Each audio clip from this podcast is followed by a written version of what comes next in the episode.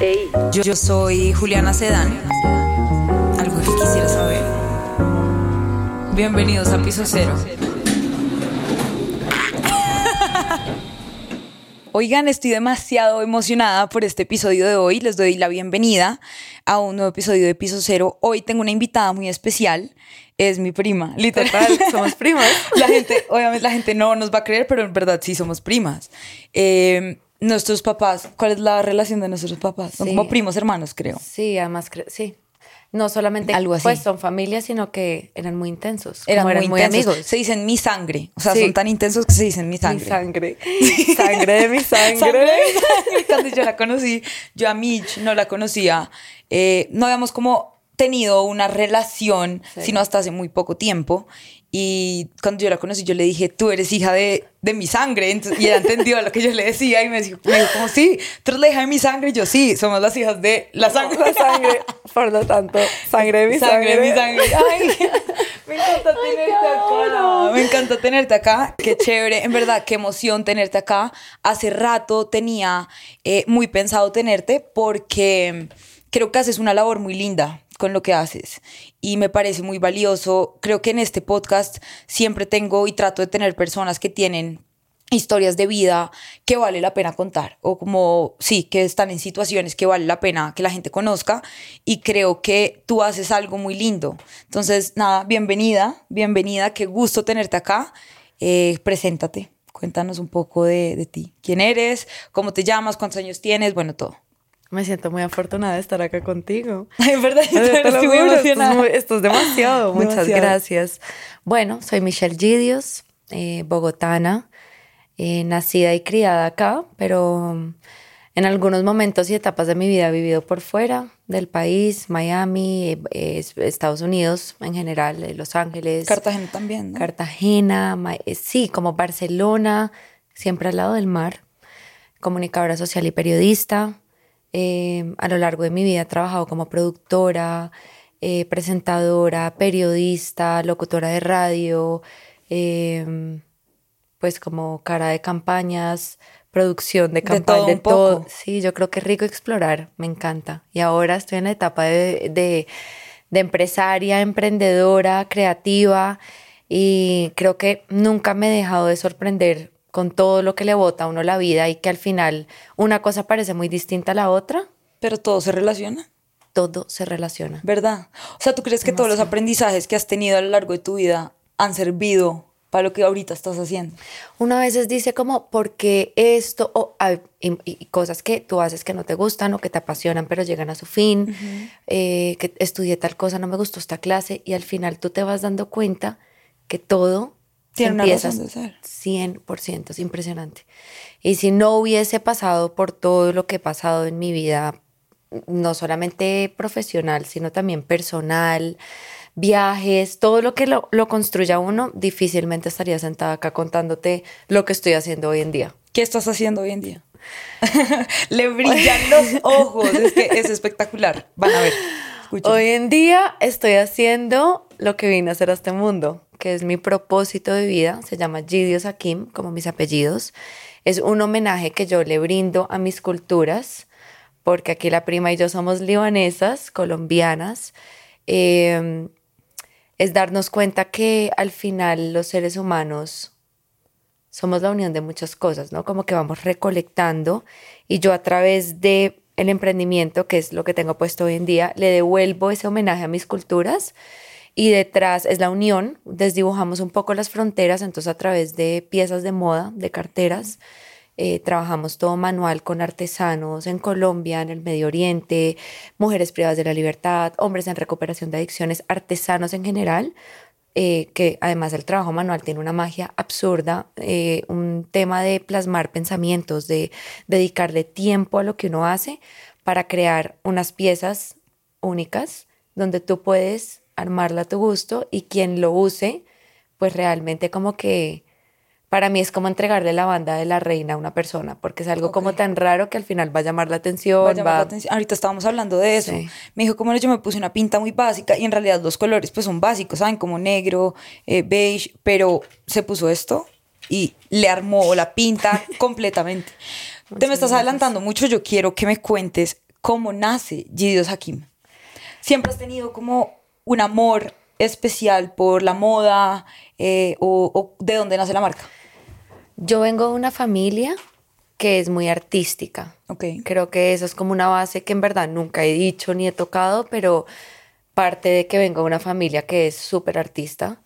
Eh, la mitad son estudiados arte, estudiados mi tía, mi mamá, mi abuela, y la otra mitad son médicos. Entonces, al final, pues eso también es un arte súper manual, cada quien a lo suyo.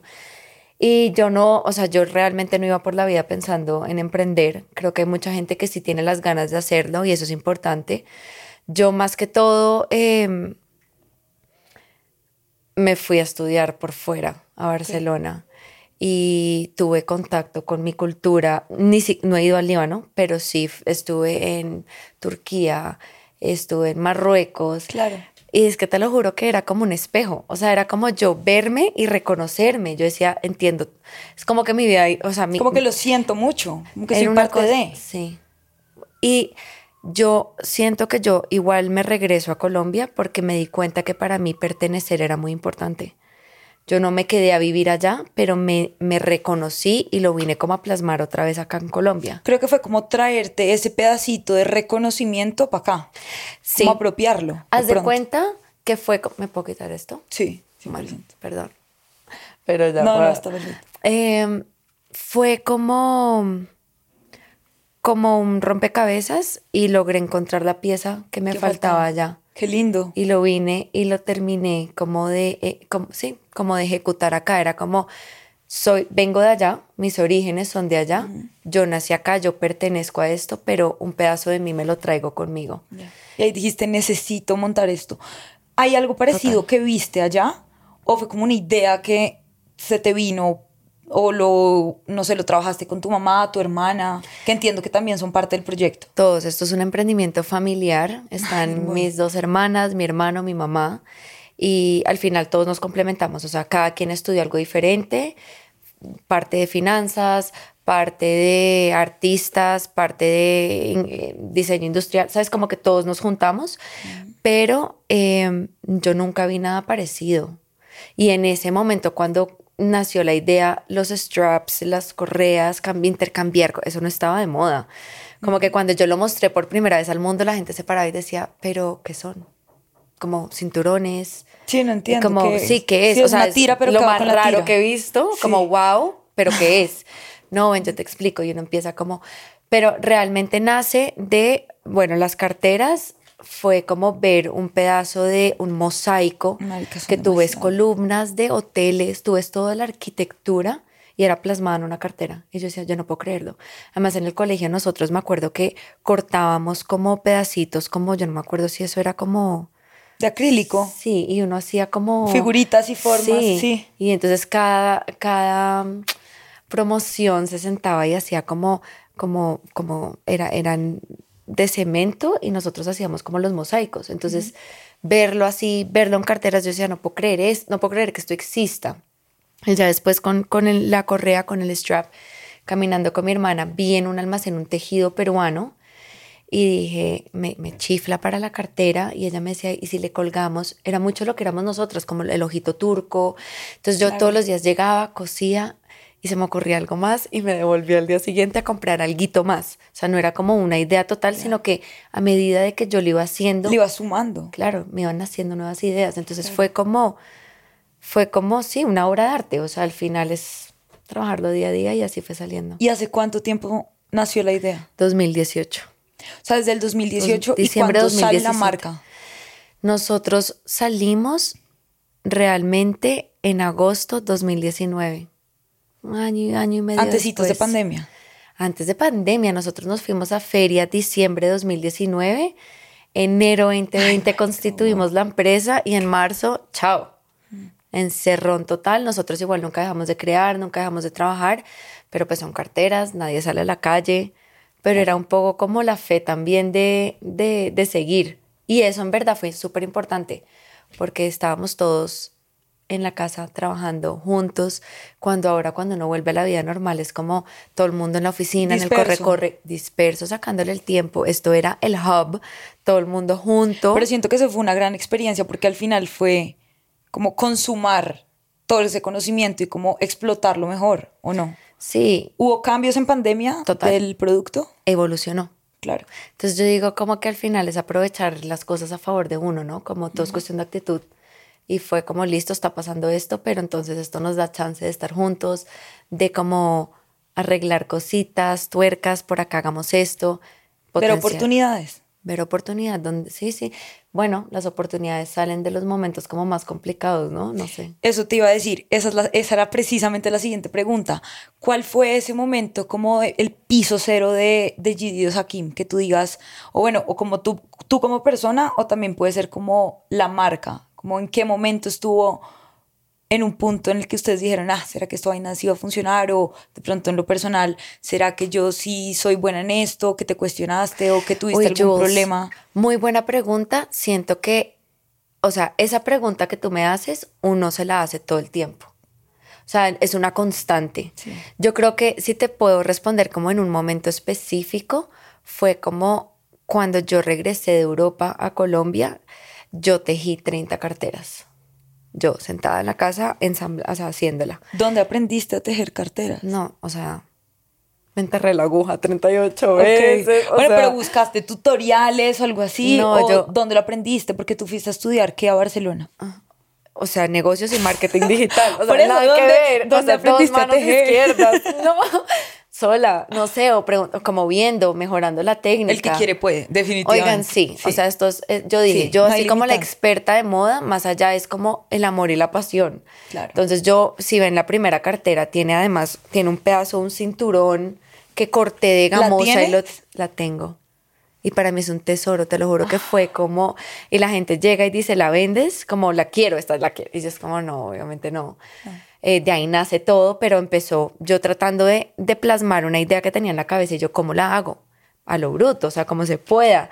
Compré un cinturón de gamuza que me dijo una amiga, cósele esto porque el tejido era tan delgado que se doblaba. Entonces yo metiéndole una aguja arriba para abajo, me chuzaba hasta que logré plasmarlo y ahí poco a poco fui como puliendo la técnica.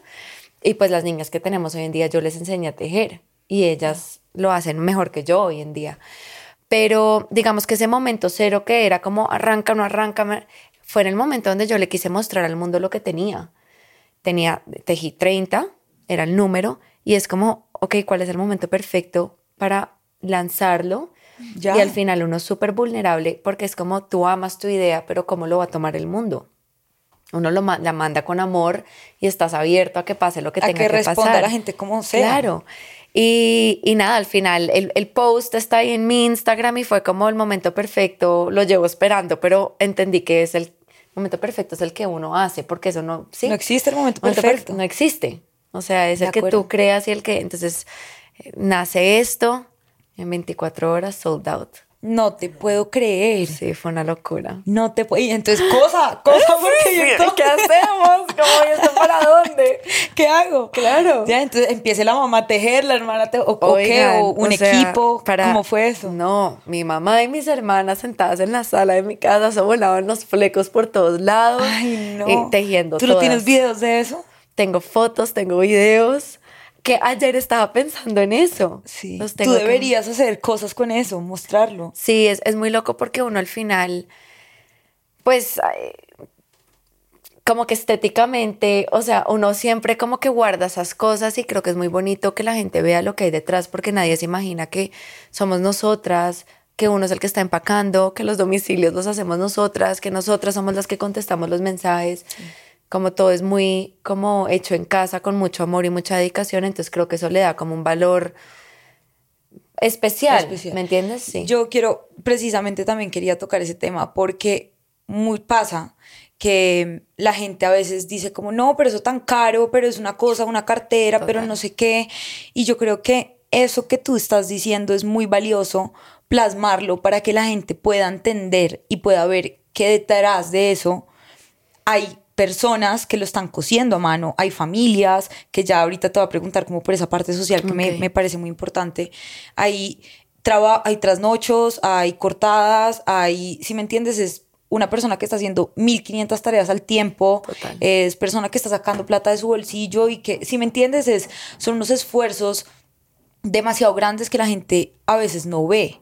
Entonces sí me parece como muy valioso eso, porque la gente, y también adicional a eso, la parte social me parece que es algo que tiene que hacerse saber para que la gente entienda el valor que tienen las Totalmente. cosas. Si tú le dices a alguien, mira, esta Coca-Cola te vale dos mil o esta Coca-Cola te vale diez mil, pues una Coca-Cola es una máquina que lo hace, ¿me entiendes?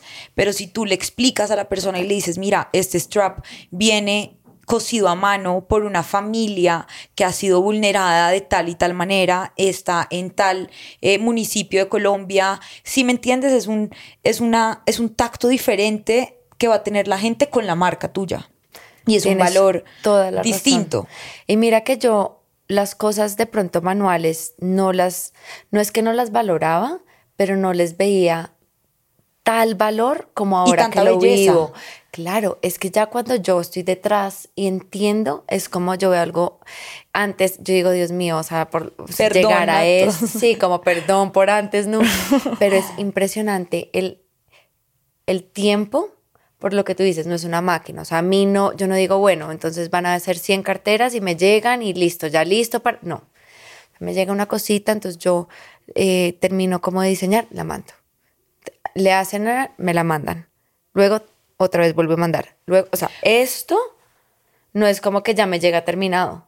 Claro, son Esto varios es steps. El guayú. Este lo hace alguien, este lo hace alguien, este lo pone el- alguien. eh, claro, el, este enganche, los flecos, los dijes, el que teje todo, ¿sí? El, la control de, el control de calidad. O sea, pasa, Por muchas va, pruebas. viene, va, viene. Hace como un recorrido de unas seis paradas mínimo para llegar al resultado final. Claro. Y eso la gente no lo ve. No lo ve. Eso es un video que tú puedes hacer, por ejemplo. No lo he hecho, oigan. Toca. No ¿Cómo es el proceso hecho. creativo? Tú ahorita tienes a alguien que te dice como, bueno, yo creo que este, este diseño puede servir, o ustedes empíricamente van diciendo, yo quiero meterle esto, metámosle estos colores. Eh, ¿Cómo es el proceso creativo? Y sí, cómo es el tema de, de hacer que esa pieza única llegue a manos de otra persona. Realmente es muy in-house. Ok. eh, somos nosotras que nos sentamos y es como de feeling, es como de... También, mira, yo te lo juro que para mí si no hay propósito detrás, o sea, si a mí no me despierta algún tipo de sensación o sentimiento o algo, hasta el color, no, no me No hace va. sentido, no va. Ya, Y esa es como yo creo que ley para estar en este emprendimiento, desde el diseño hasta ser parte del equipo, hasta contar una historia, todo tiene una razón de ser. Hasta escoger el dije, porque estos son dijes de joyería. Entonces, como, ¿por qué el sol? ¿Por qué la moneda? ¿Por qué el torito? O sea, todo tiene una razón de ser. Entonces, es, es una delicia porque es a punta de. Y, y además es, es compartido. No es que yo decido que este es el diseño y así se va, porque yo dije no de la nada. Entonces mi mamá mete la mano y me dice, ¿qué tal esto? Y es como, no se me hubiera Divino, ocurrido. Wow, claro. tienes toda la razón. Y a veces la niña que teje con nosotros me dice, Mitch, ¿qué pasa si le metes morado? Y yo, oye, amor, no había pensado en el morado. Me encanta, bienvenido. Es como está abierta la puerta para todo es bienvenido. Claro. Todo tipo de tejido, todo tipo de, de- de trabajo artesanal. Entonces al final, cuando tú empiezas a explorar nuevos colores, nuevos materiales, te lo juro que es tan infinita las posibilidades que a veces es como a mí se me ocurren cosas y yo le digo a los artesanos y es muy complejo que ellos puedan plasmar lo que está en mi cabeza.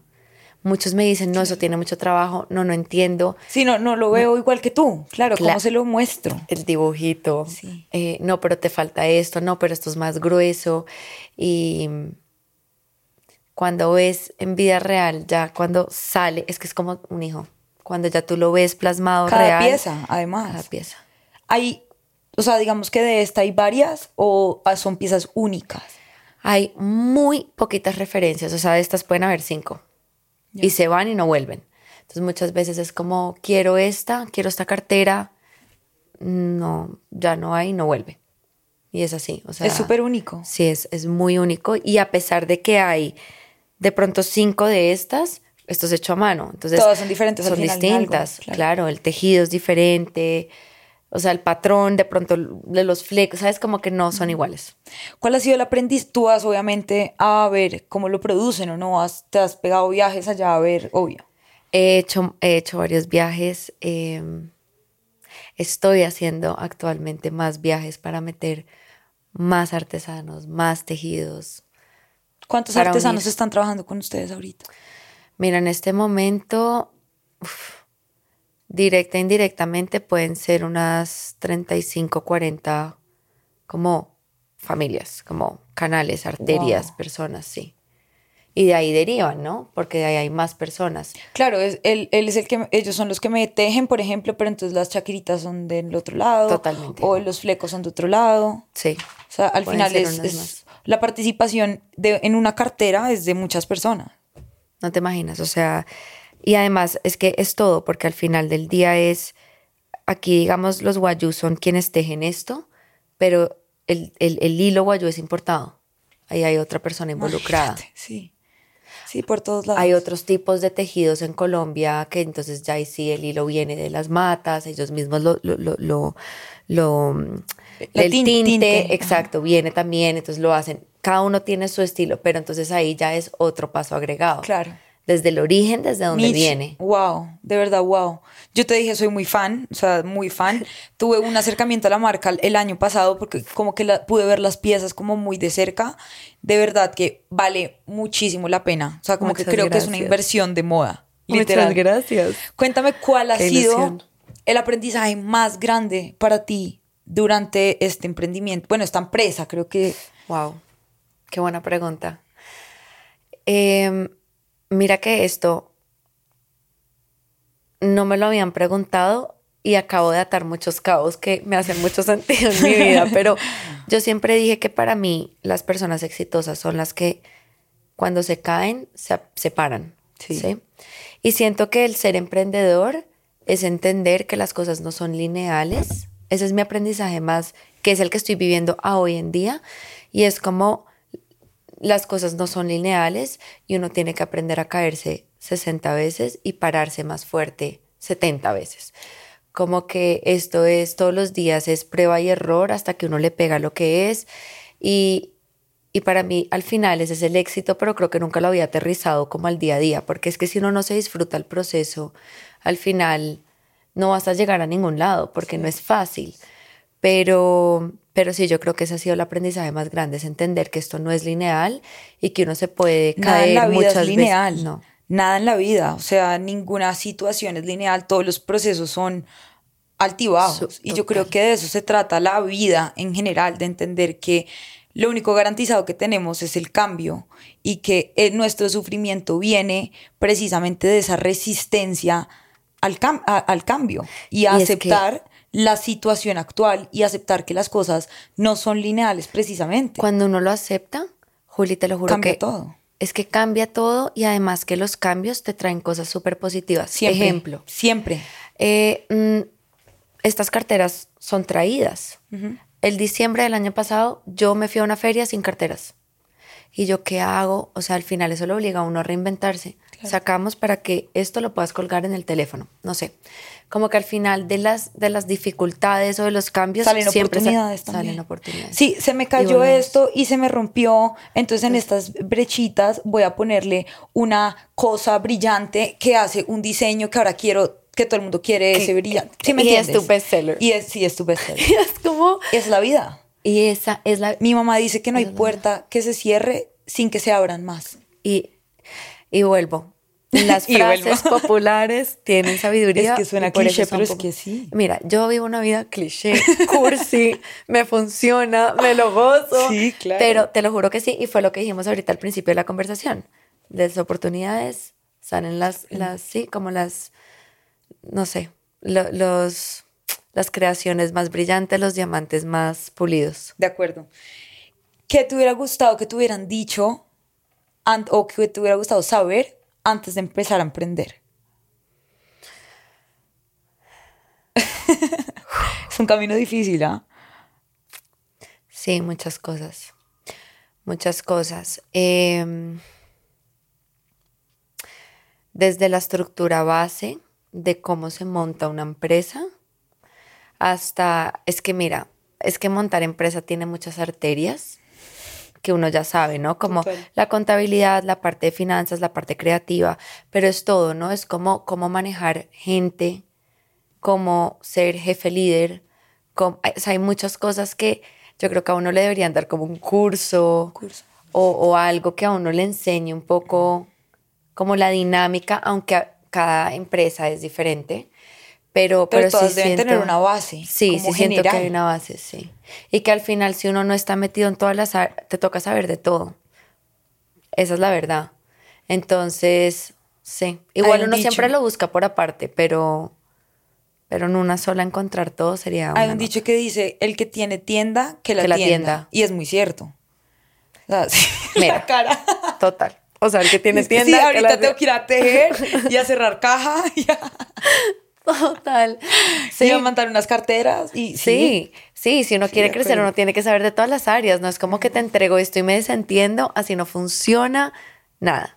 Entonces, lo que decíamos, el domicilio, el empaque, Todo. eh, o sea, pida el, si pida a la transportadora que lo lleve, aprenda a empacar para que no le, no Además, le los desbaraten empaques a uno la que cartera. el papel, que el sticker, que la bolsa, que la cosa. Para mí, si no va con todos los gadgets que me gustan, que el olor, Es que, que, las eso también hace especial la experiencia. O sea, yo creo que detrás de la marca de ustedes, de Gideos Hakim, más allá de que te entreguen el strap, es la experiencia como tal, la caja, la, ¿me entiendes? La bolsita, el, el papelito Total. con el cosito. O sea, todo es como pensado para que, la, para que el cliente se sienta especial, que creo que eso marca la diferencia completamente. Si a mí me entregas eso en una bolsa que diga Gideos Hakim, así como Suerte que te cualquier cosa, bien. suerte que te vaya bien, es muy diferente a mm, el amor que se le ve a una marca. Por ejemplo, yo como consumidora pago mucho más así yo no vaya a hacer nada con la bolsa, porque la bolsa la boto y el papel lo, lo rasgo, ¿me entienden?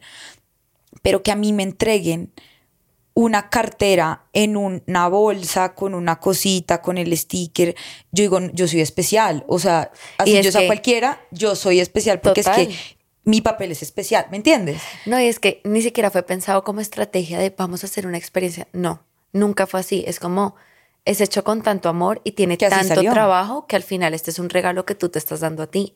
Wow. Sí, es un regalo, no estás haciendo una compra, te estás regalando. O sea, como cuando uno le llega la emoción de uno abrirlo, Sí, cuando te entregan un regalo en Navidad y uno es como que, o sea, qué delicia es empacar y sí. es eso y, y si no va con todos sus cositas, no sale. O sea, para mí tiene que ser así. Yo soy súper intensa con el tema social, pero súper intensa. Quiero profundizar un poco más ahí, o sea, quiero como contar un poco más de esa, de esa historia, que nos cuentes, no sé, historias que para ti hayan sido como de pronto importantes en, en, o que hayan aportado de cierta manera, directa o indirectamente, en la creación de la marca o de algunos cosas, de familias. Cuéntanos un poco más de eso, quiero que vayamos un poco más a la Me parte gusta. social. Sí, Jules, la verdad, me falta muchísimo como contar y profundizar sobre este tema. Y es que es lo que a mí más me gusta. O sea, además del producto que es espectacular, creo que una marca, que una marca tenga eh, esa parte social, la hace 20 de 10. O sea, si yo tengo esa misma cartera, igual, o sea, ponme dos fotocopias. Y tú me estás diciendo que aquí lo hacen unas familias eh, que han sido vulneradas, o familias de bajos recursos, o madres cabeza de familia, o personas, lo que sea. Y, y, lo, y esta lo hizo Juliana Sedán, yo se lo compro a esta, ¿sí me entiendes? Total. Porque para mí tiene un significado, un valor distinto. Y cuando Por eso lo soy tan vives, insistente. es que cuando lo vives es como, son de esas cosas que, como, o sea, te llenan como el alma, es que no sé cómo Total. explicarlo. Es increíble porque preguntando se llega, como dicen. Sí. Preguntando se llega A China, donde quieras. ah, pues sí, tú. sí, sí, sí, de acuerdo. Y Nosotras con los dichos de tía. sí, eh, sí. ah, Preguntando de la tía. la frase popular, sí, sí, sí. Súper cliché. sí, no, ya de otra época.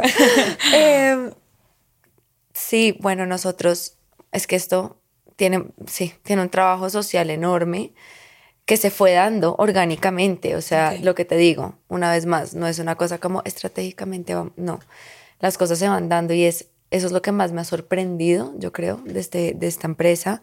Y es como me va llenando el alma a mí, como que solito va andando y va cogiendo su camino y me, me va, me va enseñando también y voy entendiendo que ese es mi propósito, porque al final, pues por eso estudié comunicación, por eso muchas cosas se suman para este momento de mi vida. Pero eh, parte del equipo son fundaciones que les soy profundamente agradecida y lo saben. Y ellos, pues a través de la persona que, que está ahí, como siempre dice, Dios la bendiga, estamos muy agradecidos. Dios, lo Dios la bendiga. Usted no sabe lo, que, está haciendo. Es lo mejor y es como, Dios mío, gracias. Lo vale todo, ya lo vale. Dios mío, gracias. Entonces es hombres en recuperación de adicciones. Okay. Em, que además si vieras el talento que tienen, o sea, las, las, los straps que tienen Shakiras, las Shakiras son hechas por ellos. Em, mujeres privadas de la libertad. Em, están familias que trabajan juntos artesanalmente desde sus casas. Están niñas que estudian arte. Están eh, bueno, los artesanos que están afuera que no hablan español ni inglés ni, o sea, eso nos comunicamos como se pueda. yo hago mucho dibujo. Oigan, yo me he vuelto entre coser y hacer dibujos, soy una tesa. Sí. Entonces, al final es como me encanta porque además de que ellos hacen esto posible, porque yo puedo tener una idea, pero si no es por ellos, al final no, se, puede ejecutar. Exacto.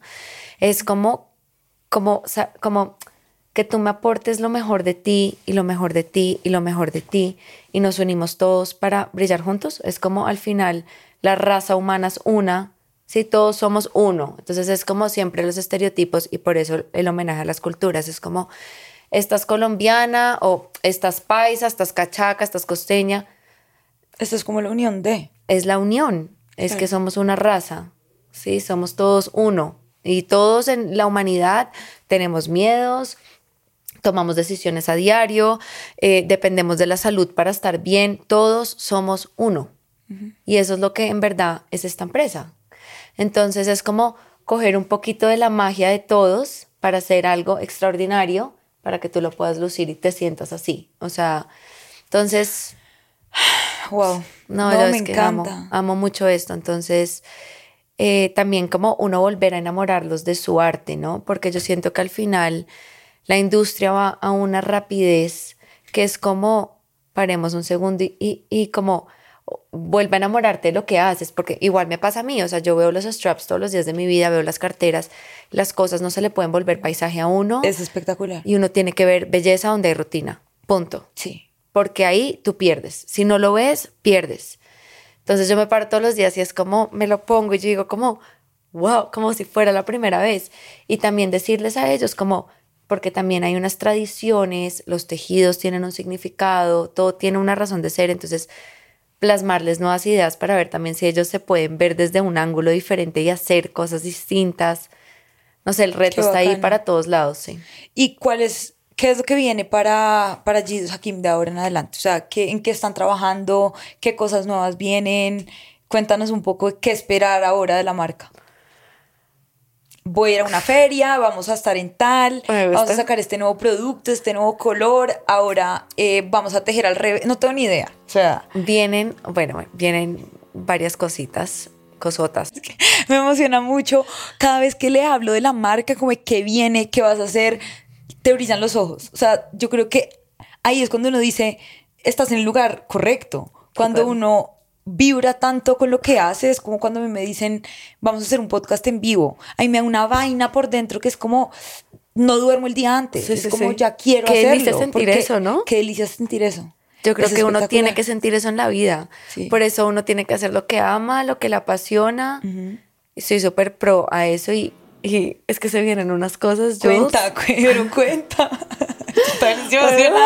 bueno, vamos a sacar como Sabes que estoy trabajando todavía en él, pero viene eh, una nueva línea, como un nuevo producto para Gidios.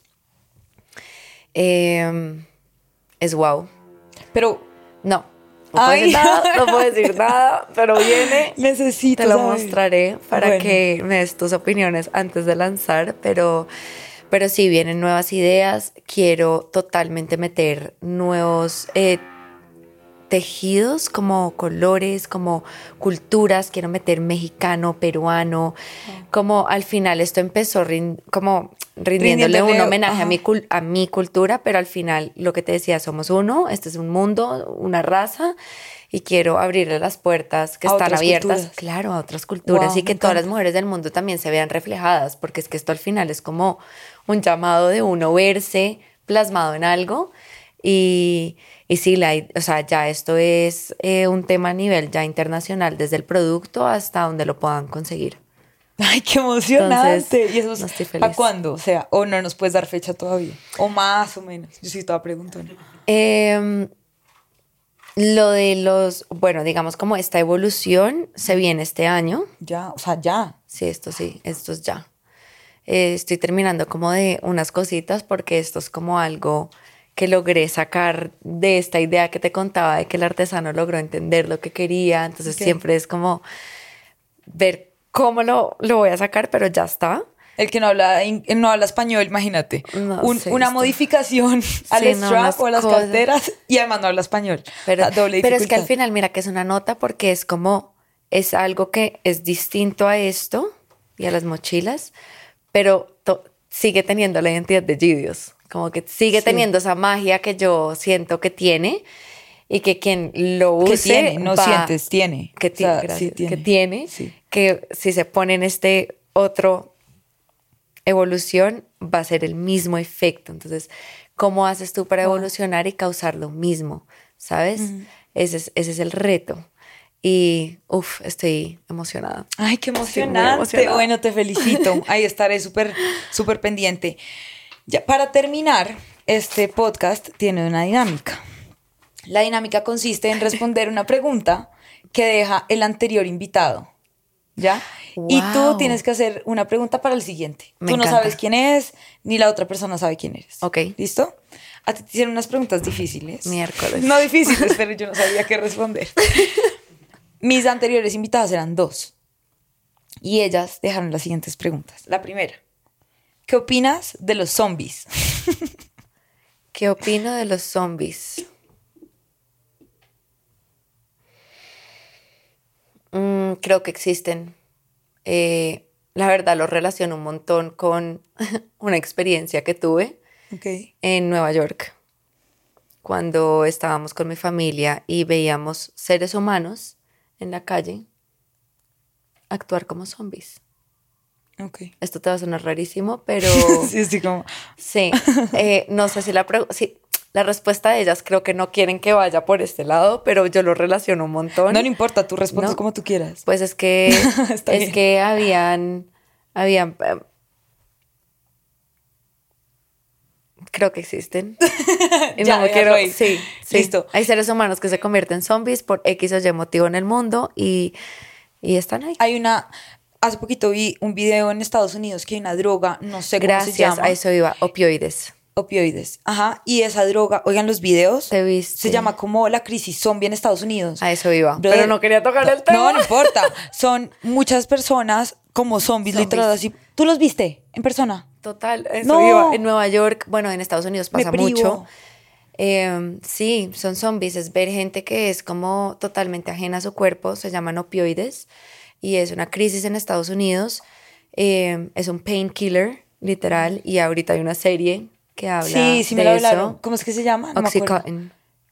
Me, me la recomendaron mucho. Sí, y para mí esos son los zombies en la vida real, o sea, es impresionante sí. porque es que caminaban y, y Eran así desgonzados. Sí, como idos así, caminaban y yo decía, ok, mucho. y literalmente nosotros en mi casa los les pusimos el, el apodo de los zombies y estaba la calle en Nueva York llena de Pero zombies. así le dicen. O sea, dicen la crisis zombie. Ah, mira, no sabía. Sí. Pues sí, son, eso para mí eso. Entonces sí lo relaciono un montón con, con los opioides y toda esta crisis en, en Estados Unidos y pues ¿Y crees, la otra pregunta era que si tú crees que somos los únicos eh, en, eh, ajá, en el universo, en el universo? no. No, yo no creo que somos los únicos Yo en tampoco el creo. universo. ¿Qué piensas tú de eso? Yo, yo pienso que nosotros somos, es que imagínate, haz de cuenta, es como decir una hormiga en el mundo. Yo sí creo que hay más vida. Eh, A mí me parece mm, increíble pensar que no. Me parece increíble pensar que haya gente que piensa que somos los únicos. No. O sea, Cero. obvio no. No. no, de hecho, no. hace poquito me vi un documental de era, tenía mucho sustento del gobierno de Estados Unidos, como de evidencias que había, de cosas de, de extraterrestres, ¿sabes? Sí. Que así, pues así les dice uno, pero uno se los imagina como con los ojitos así, le da, pero como lo evidentemente pintan sí hay vida. como un alien. Ajá. Y hay como registro de mm, naves espaciales que tienen movimientos en la Tierra que no corresponden a la física que nosotros manejamos. conocemos. Ajá. No, obviamente son mucho más evolucionados. Son mu- son años mucho años luz y como también puede haber gente menos evolucionada Menos que evolucionada, nosotros. Total. Yo me he visto un montón de documentales. eh, a mí estos temas me fascinan. A mí me dan un poquito de miedo. En- o sea, todo, teorías conspirativas. A mí me gusta porque yo creo que para uno poder tener un buen criterio ante, ante una opinión, tienes que saber un poquito de todo para saber, ¿sí? Como de qué lado opinar. estás y opinar. Exacto. Eh, obviamente hay cosas que son súper Hollywood, como fabricadas y todo, pero yo sí 100% creo que lo que tú dices y hay muchas cosas que están ahí que no nos comentan, pero pues ahí están. Ah, sí, suel- nos sueltan el 2% de la información, yo creo. Y date por bien El servida con gobierno, el dos, sí, el gobierno de Estados Unidos debe tener unas El- vainas. la área 51 es que es No donde sé, esté- sí. que está guardado como los secretos. No, o sea, a mí esos temas me puedo quedar horas, pero sí, que- 100% creo que hay, mi opinión, vida más allá de nosotros. Eh, podemos estar intermedios, podemos estar súper atrasados. Pero sí no hay. creo que somos los más avanzados, No, yo tampoco. cero, pero realmente pensar que existe otra vida allá afuera no, no, no me da miedo. Creo que me da más miedo como los seres humanos con malicia Sí, es que verdad. tenemos aquí. Pues sí, Como de que- acuerdo. Pero bueno, sí, ¿y qué, qué buenas pregunta- preguntas. ¿Qué pregunta harías? ¿Qué pregunta harías? No, ¿qué pregunta le haces tú al nuevo invita al siguiente invitado? Wow. eh, Puede ser de cualquier cosa. O sea, aquí han preguntado, si fueras un plato de comida, ¿qué serías? Eh, Ok, me como gustan pueden preguntar cualquier cosa. Si pudiera tener un superpoder, ¿cuál sería? Ok. Listo. Bueno, nada. Me encanta. Qué gusto haberte tenido. Qué capítulo tan lindo. Definitivamente eh, te admiro mucho. Mucho. Me encanta lo que hacen. Me encanta la marca que tienen. Y, y nada, me encanta ver cómo van creciendo ese bebé con tanto amor eh, que le han puesto. Entonces, esta puerta eh, de tu casa, siempre que quieras venir, bienvenida. Si quieren contar algo nuevo de Gideos Hakim, acá están las puertas siempre abiertas. Gracias por haber eh, aceptado la invitación y espero verte muy pronto. Te quiero muchísimo. te adoro, y prima. fui feliz. Gracias de verdad. Te quiero Me encantó. mucho. Qué delicia. Me encantó. renovada, recargada. Bueno, Deli. cuéntanos para, para terminar eh, redes sociales de Gideos Hakim. Arroba Gidios Hakim por todos lados. Gidios Hakim en Instagram y Gidios Hakim en TikTok. Ah, ¿tienen TikTok también? Tenemos TikTok. Bueno, buenísimo. favor, vayan a seguirlos, vayan a ver el contenido que hacen y las carteras tan espectaculares que tienen. Y nada, nos vemos en un próximo episodio. Chao, chao.